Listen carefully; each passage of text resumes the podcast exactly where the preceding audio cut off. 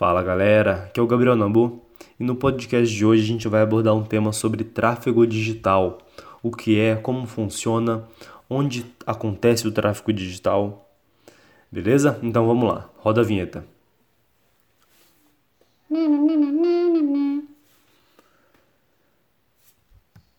Bom, pessoal, então, primeiramente, antes de falar sobre tráfego digital, o que é tráfego? Tráfego é fluxo, é o fluxo de alguma coisa. Então, tráfego de pessoas é o fluxo de pessoas numa rua, às vezes o fluxo está mais intenso, às vezes o, fluxo está mais tranquilo. Tráfego de carro, tráfego de navio, tráfego de avião, tudo são tráfego, porém no âmbito físico. Hoje a gente vai abordar sobre o digital. Então entendeu, né? Tráfego é fluxo, fluxo de algo. Falando sobre tráfego digital, a gente fala sobre internet. E na internet tudo se move por causa de tráfego digital. As coisas, a internet só é internet porque existe tráfego digital. E o tráfego digital ele é, um ele é um reflexo do tráfego físico. Na internet, todo mundo. Vamos lá, vamos partir do princípio. Na verdade, isso é uma verdade. Ó, frase icônica sem sentido, hein? vamos lá. Na internet, todo mundo abre a internet, seja no celular, seja no computador, quando eu digo internet é qualquer coisa, seja Google, Instagram, WhatsApp, não importa. Você abre para fazer alguma coisa. Seja para ver uma mensagem, seja para entrar no Instagram, seja para entrar no Facebook, seja para procurar uma receita de alguma comida no Google, seja para ver um vídeo no YouTube. Então, o que eu quero dizer é que as pessoas só entram na internet por um propósito, propósito de fazer algo, de procurar algo, de entender algo.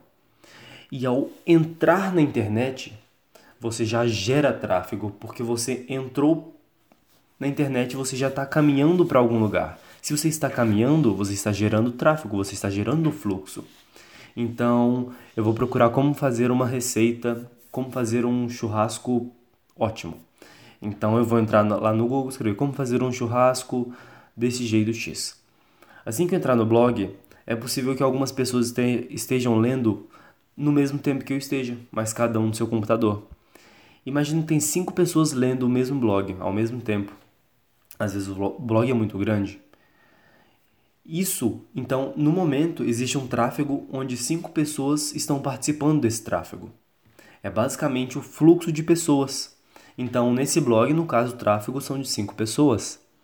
No YouTube, às vezes tem várias pessoas acessando o YouTube. Isso, na verdade, às vezes não, né? Tem milhões de pessoas no YouTube no mesmo momento. Então, o tráfego do YouTube ele é muito intenso. Então, isso é tráfego. Tráfego é o andar, quer dizer, é o caminhar de pessoas na internet. É o que as pessoas estão fazendo na internet. E como que ele funciona? É, na verdade, como funciona eu acabei de explicar, né? O que eu quero dizer, onde ele é aplicado.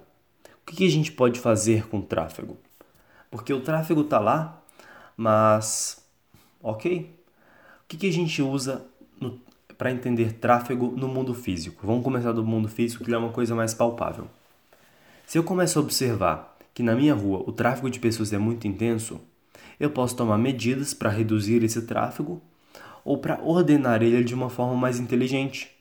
Por isso que existe aí o, a engenharia de trânsito para gerar um melhor fluxo de trânsito de carros, entendeu? É, uma coisa legal no metrô de São Paulo, isso na verdade é uma cultura de São Paulo.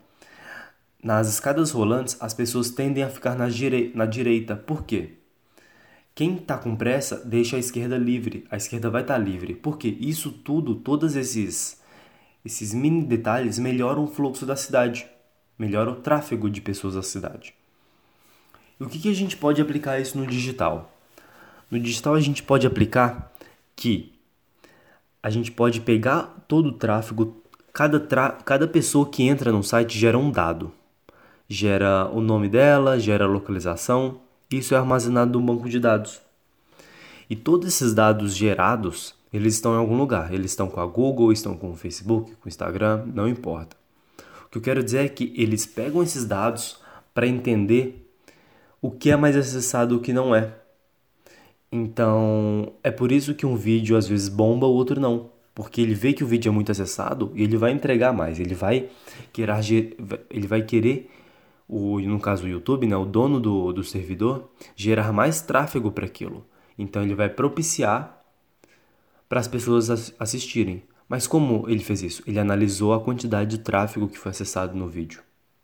Isso todo mundo sabe, mas o tráfego é o que está por trás dos panos, entendeu? É a parte técnica da coisa, é a parte lógica, é a parte inteligente de como funciona a internet. Então, e como a gente pode usar nós, nós como pessoa? Se você às vezes quer vender algo, você tem um negócio local, ou você é autônomo, você está com uma ideia de um novo projeto, você pode usar o tráfego sim. Por quê? Todo mundo que entra em uma página, essa pessoa é rastreada. É basicamente isso.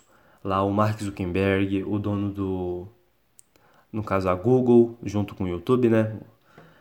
Eles sabem quem é você, eles sabem o que você faz, sabem os seus gostos, porque o seu tráfego é muito intenso. Eles olham pelo seu IP e vê que você acessa blogs de churrasco, você acessa blogs sobre marcenaria.